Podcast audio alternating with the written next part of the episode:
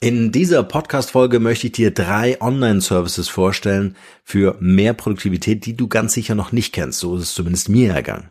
Mein Name ist Norman Glaser und als Kommunikationsberater helfe ich in der digitalen Markenführung und im Podcasting. Und nun steigen wir direkt ein. Ich wünsche dir viel Spaß mit dieser Podcast-Folge.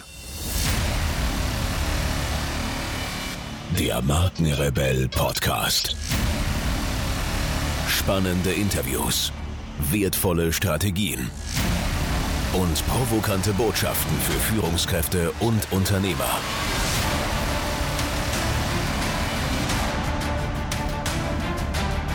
Stell dich den Herausforderungen der Digitalisierung und setze als Marke ein Zeichen. Von und mit Markenrebell Norman Glaser. Online-Services beziehungsweise Produktivitätstools, das ist ja äh, wirklich ein, ein tolles Gebiet, in dem man sich austoben kann. Man muss aber aufpassen, dass es nicht überhand nimmt. Also zu viele Online-Services wollen auch überwacht, äh, geupdatet und gepflegt werden. Das ist das große Problem. Deswegen muss ich selektiv vorgehen. Ich muss wirklich einzelne Services äh, wirklich genau und gut auswählen, damit ich wirklich effizient arbeiten kann. Und am besten diese Online-Services miteinander vernetzen. Das ist total wichtig.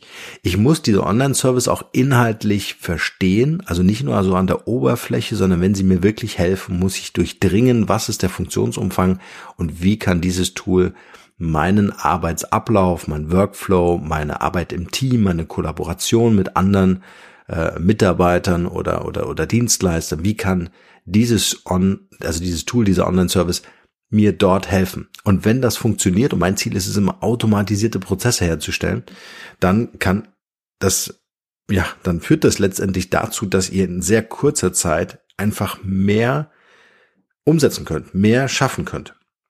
Mein Ziel ist es jedoch nicht, in der Zeit, die mir zur Verfügung steht, noch mehr zu schaffen, sondern ich möchte die Arbeitszeit reduzieren, indem ich solche Online-Services einsetze. Und deswegen ist es super wichtig, dass ich sehr, sehr effizient äh, arbeite und ähm, genau, deswegen steigen wir jetzt ein in die drei Online-Services, die ich für euch ausgesucht habe. Aufgabenstellung Nummer eins für den ersten Online-Service. Was war mein Thema? Ich habe ein Tool gesucht, womit ich in der Lage bin, die Podcast-Folgen irgendwie zu promoten. Äh, und man sieht quasi in einem geposteten Bild, weil wir haben ja beim Podcast nur eine Audiospur, ja, man sieht aber in einem Bild äh, eine, eine bewegliche Audio-Wave, kennt ihr vielleicht, ne? Früher noch für diese ganzen Displays, wo dann diese Balken hoch und runter springen, je nachdem, äh, welche Höhen und Tiefen gerade in dieser Audiospur ähm, abgespielt werden. Und dieses Tool ermöglicht quasi, dass ihr eure Podcast-Folgen als Video bei Facebook, Instagram und Co äh, publishen könnt und man sieht dann euer Podcast-Cover, das ist ja statisch, ist ja ein Bild, es gibt ja kein Video dazu, also kein Bewegtbild im eigentlichen Sinne. Das ähm, Bewegtbild ist dann quasi die Audiospur. Also man sieht im Posting, wenn man das auf Facebook und eure Timeline äh, dann, dann anschaut, dass ihr dort eine Audioaufnahme habt, weil dieser Balken, dieser Audio-Wave äh, hoch und runter flattern, ne? um das mal so zu beschreiben. Und da gibt's ein sehr, sehr cooles Tool, was euch quasi ermöglicht, dass ihr eure Audiodatei auf die Plattform hochladet und dann auf der Plattform selektiv entscheidet und sagt, okay, sieben Sekunden, zehn Sekunden, 30 Sekunden, also soll ja auch nicht wirklich länger sein, soll ja ein Teaser sein für eure Podcast-Folge. Das könnt ihr dort auswählen an die Stelle, könnt dann wirklich auch exakt schneiden. Fand ich mega cool, dass das in der Web-Applikation möglich ist ähm, könnt es exakt schneiden, wann soll das Ding anfangen, wann soll das Ding enden und könnt euch dann auch ähm, äh, aussuchen, welche grafische Darstellung der Wave ihr haben wollt. Ja, da gibt's ja Balken, da gibt's Linien, da gibt's Flächen, ähm, da gibt's diese Siri-Visualisierung, diese Voice-Visualisierung. Ähm, und dann könnt ihr auch noch sagen, wo das auf eurem Bild erscheint. Das heißt, ihr ladet ganz normal wie gewohnt euer Artwork hoch, also das, was ihr veröffentlicht für die Shownotes beispielsweise, euer Bild, ja, das ladet ihr hoch. Ähm, die Audiodatei natürlich auch. So, und dann sagt das System, äh, an welcher Stelle willst du diese Audio Wave haben und dann könnt ihr das verschieben auf dem Bild nach oben, äh, an den Rand oder nach unten in die Mitte oder ein bisschen kleiner dargestellt und so weiter. Das muss natürlich auch ins Wave passen. Das muss auch gut aussehen. Das ist, äh, ist extrem wichtig. Ähm, ich würde allerdings nicht zu sehr den Fokus darauf legen. Also es sollte schon auch noch das Design eures äh, äh eures Covers irgendwie im, im Vordergrund stellen. Aber ich bin ja ein Fan davon, mach für jede Podcast-Folge auch ein eigenes Bild. Darüber können wir auch mal eine Podcast-Folge machen, ähm, äh, warum das so wichtig ist. Und dann packst du in dieses Bild dann deine Audio Wave rein und kannst das publishen direkt aus der App oder du lädst es runter als Videofile äh, und kannst es dann bei Facebook und Instagram hochladen. Der Vorteil ist, äh, du kannst ähm, dadurch, dass das ein Video ist, wird das natürlich nochmal ganz anders behandelt von Facebook in Sachen Reichweite, wie als würdest du einfach einen Link zu den Show Notes deiner Podcast-Folge ähm, posten. Das wäre dann letztendlich ja nur äh, ein Bild und ein Link und dann müsste man äh, quasi auf die auf den Link klicken, käme dann auf deine Website. So würdest du mit diesem Tool, was ich übrigens, weiß gar nicht, ob ich es genannt habe, äh, Headliner.app. Ich packe aber alle Links in die Show Notes, so, so dass ihr das äh, ganz entspannt anschauen könnt.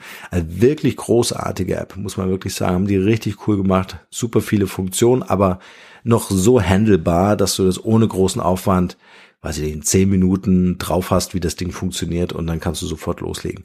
Und in der kostenfreien Version ist alles drin, was ihr braucht. Auch schön. Also ihr braucht da kein äh, großes Geld anfassen, wenn ihr einen Teaser eurer aktuellen Podcast-Folge äh, publishen wollt in euren Netzwerken. Also, die App kann ich auf jeden Fall empfehlen, äh, wenn es darum geht, Aufmerksamkeit stark, ein kleines Snippet, wie wir das nennen, ähm, äh, in die sozialen Netzwerke äh, zu posten, zusammen mit dem Link zu eurer Podcast-Folge und das dann natürlich ähm, äh, extrem zu pushen. Sehr cooles Tool. Ein zweites Tool, immer wieder auch wichtig äh, für mich, wenn ich zum Beispiel jetzt nicht nur Podcasts aufnehme, sondern auch Videoaufnahmen oder Aufzeichnungen habe äh, von Workshops, die ich online mache oder Meetings oder Beratungen. Dann macht es manchmal für mich Sinn, das Ganze zu verschriftlichen, also man nennt es transkribieren, wie, also von Audio zu Text. Und ähm, da habe ich geschaut, welches Tool bietet sich da an. Wir sind leider heute noch nicht so präzise unterwegs, dass das, äh, äh, dass es wirklich Tools gibt, die das auch intelligent ähm, äh, visualisieren in Textform. Aber ein richtig cooles Tool, wie ich finde, ähm, ist das Tool äh, Trint, also trint.com, geschrieben T-R-I-N-T.com. Äh, ein, ein Tool, wirklich ein gutes Tool für äh, Transkription. Das heißt, ihr ladet eure Audiodatei hoch, das System wandelt das Ganze in Text und ihr könnt dann am Ende nochmal über den Text und müsst das sogar tun, damit es ein vernünftiges Deutsch wird, ähm, äh, um dann letztendlich die Podcast-Folge oder eure, eure Audiodatei äh, äh, in Schriftform zu haben. Bietet sich natürlich an, dass man in die Audiodatei auch möglichst klar hineinspricht, vollständige Sätze verwendet, weil dieses Tool äh, ist wirklich sehr nah und sehr hart an der Sprache dran. Das heißt, wenn ihr einen Satz nicht zu Ende sprecht, dann ist auch das natürlich äh, äh, in dem Tool genauso. Und dann erhöht sich der Aufwand extrem, das im Nachgang noch irgendwie gerade zu biegen. Aber cooles Tool, also muss man wirklich sagen.